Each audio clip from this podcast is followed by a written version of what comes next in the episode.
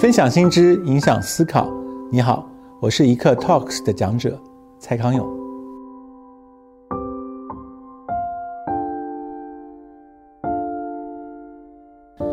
比较传统的态度会认为情商就是一个八面玲珑、很会做人、没什么情绪、不会发脾气、面带微笑的一种人。如果这个叫做高情商的话，我认为没有人会想要追求高情商，因为这个的代价一定是委屈自己，那阉割掉自己的情绪，用绳子把自己的情绪都绑住。这种状态有什么好羡慕的？怎么可能因为有这个状态，人会活得更好？所以体会到了这个对情商的误解之后，就想要写一个书来，嗯，跟大家讲什么样情商是值得花一辈子去追求，而且会越追求就觉得活得越舒服的，那个是我心目中的高情商。也就是说，你怎么样能够恰当的找到在做自己跟与别人共处当中的平衡，所以。如果能够做到那件事情的话，他才会活得越来越有劲儿，才会觉得，嗯，别人不是自己困扰的来源。那如果能够做到这件事情的话，当他说我要做自己的时候，才真的做得到。因为大部分人说做自己的时候，其实是不知道自己是干嘛的。所以如果不知道自己到底是个什么样的人，却敷衍了事说我就是要做自己。我觉得那这个愿望没有办法实现。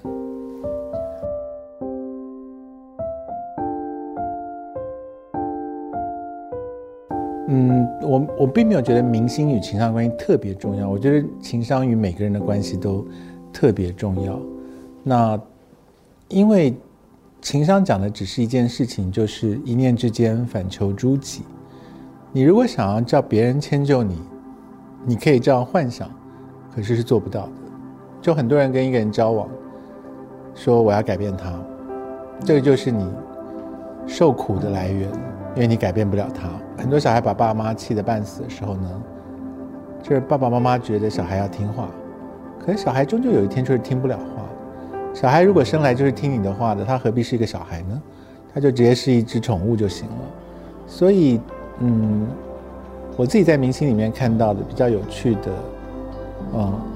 活泼的一个例子是周杰伦，我觉得他，他对人生有很多想法跟愿望，然后他会设计具体的步骤去完成它。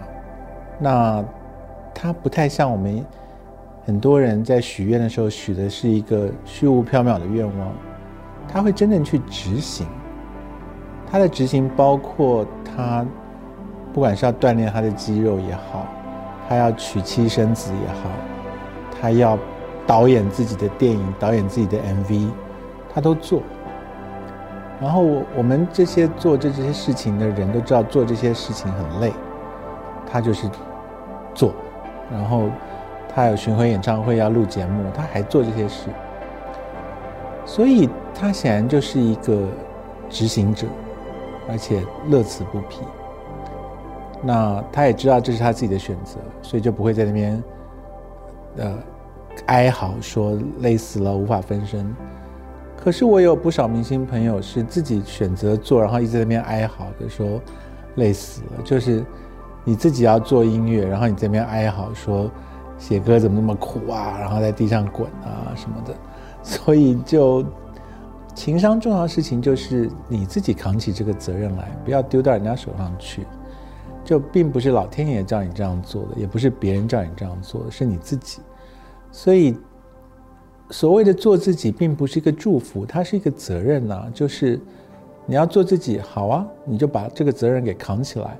然后你在做抉择的时候，不要再赖给别人了。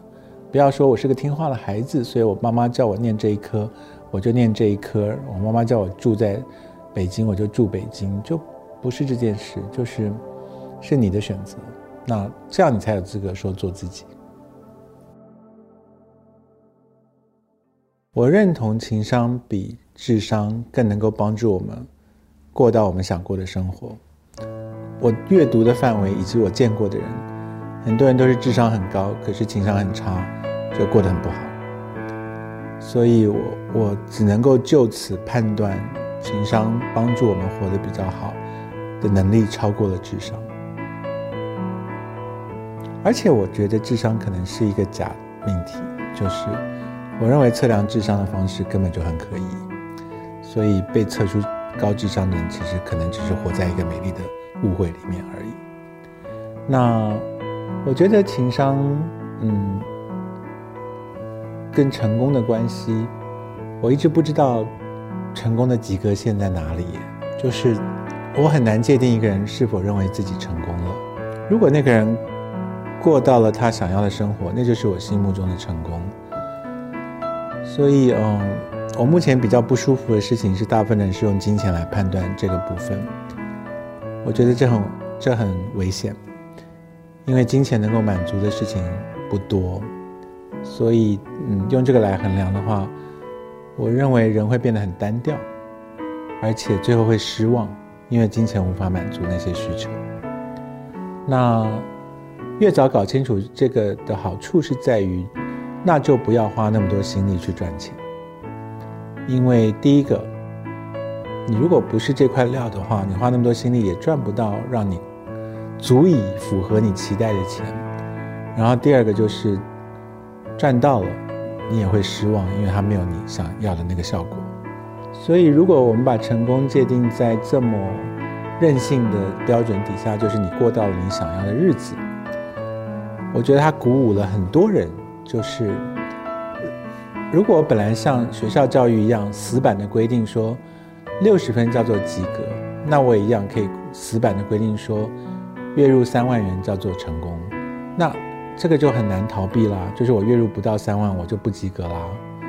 那我们在学校就是遭遇这么悲惨的命运，就是考五十九分，老师就说不及格，就这样要补考，就你明明就。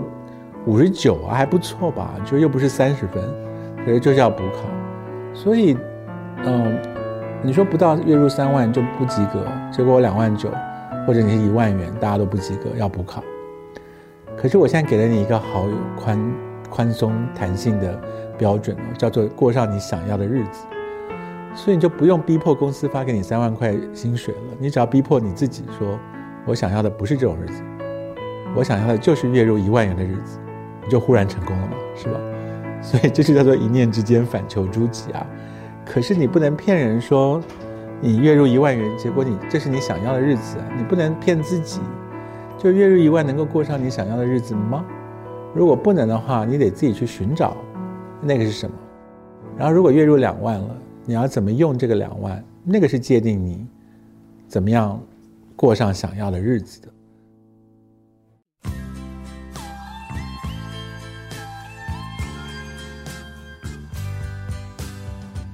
所以，大部分的人其实，在讲想要的日子的时候，都在鬼扯。就是很多人说我想要的工作就是钱多事少离家近。我不认为有人喜欢这样的工作。就是你你你是一个白领钱的，然后到办公室别人都正眼也不瞧你一眼，没有事情叫你做，你会高兴？你这样不是觉得在骗钱吗？就是人的成就感是无法自我欺骗的。然后有的人说我退休就要环游世界，这样讲的人没有一个人真的去环游世界，就是环游世界累死了。就是为什么要乱七八糟许愿去环游世界？所以嗯，他们到底想过什么样的生活？他们如果找得到，他们才过得到，他们过得到才能够成功。那如果一开始就找不到，就拿环游世界或者钱多事少离家近来敷衍自己，那就不管你定什么标准，你都没有办法做到你想要的成功啊。讲一个最简单的状态，应该是你终于受够了别人之后，只好找自己的麻烦。就是找别人的麻烦，其实没什么作用。就是第一个，别人也不会鸟你；第二个呢，就是别人说好，我为你改，结果也改不成你要的那个样子。所以，嗯，对付自己比对付别人划算的多，因为对付自己是最有效率的。那。每一个人都有他自己在，所以你对付别人的时候呢，那个别人呢，他也想做自己，他不会为了你而活。所以，嗯，你只能够想象这个世界上就是充满了每一个人都是自己的领土的小国王，他要在他的小王国里面发号施令。所以呢，我觉得情商这件事情，如果是寄托在别人的身上，你根本修炼不到，因为你永远都会发现别人是你的地狱的来源。可是如果寄托在自己身上呢？这事情你可以玩一辈子，就是我们每一个人都跟昨天不同，跟上一分钟不同，所以这个变化的过程中，探索自己会成为一个很有趣的、永远可以进行的对话。我们对人生有一些误解，是很多事情我们希望一次搞定，一劳永逸。可是，一劳永逸非常无聊。就是你问很多导演说你最满意的电影是哪一部，他们都会说下一部。他们并不是在骗人，因为如果你拍出一部电影来，然后成为旷世巨作，然后就两手一摊说“我完成了，我搞定了，一劳永逸了”，大家会很吃惊啊！就是你人生追求是这个啊？就是你拍了一部电影之后就一劳永逸啊，然后企业家说我赚了一千万，我一劳永逸了，这都太怪了，就是这不是人存在的状态啊。所以你问我说我怎么会想要自己整自己的来写这么一本书，我就会觉得第一个我整不了别人，然后第二个呢，整自己收获非常大，而且持续的收获，然后越收获越丰富。怎么算都是划算的事情。那这个是我觉得很多人为什么一旦进入了这个世界里面，会越来越自得其乐的很好的一个循环。我的读者本来过去可能显现为是很多还在学校的同学，或者是刚毕业的同学，所以如果他们能够在他们的年纪就知道可以做这件事。起码我自己回想，我二十岁的时候，如果读得进去这样子一本书，我会放心很多。我会觉得人生有一些地方是有出路，跟有解决之道的。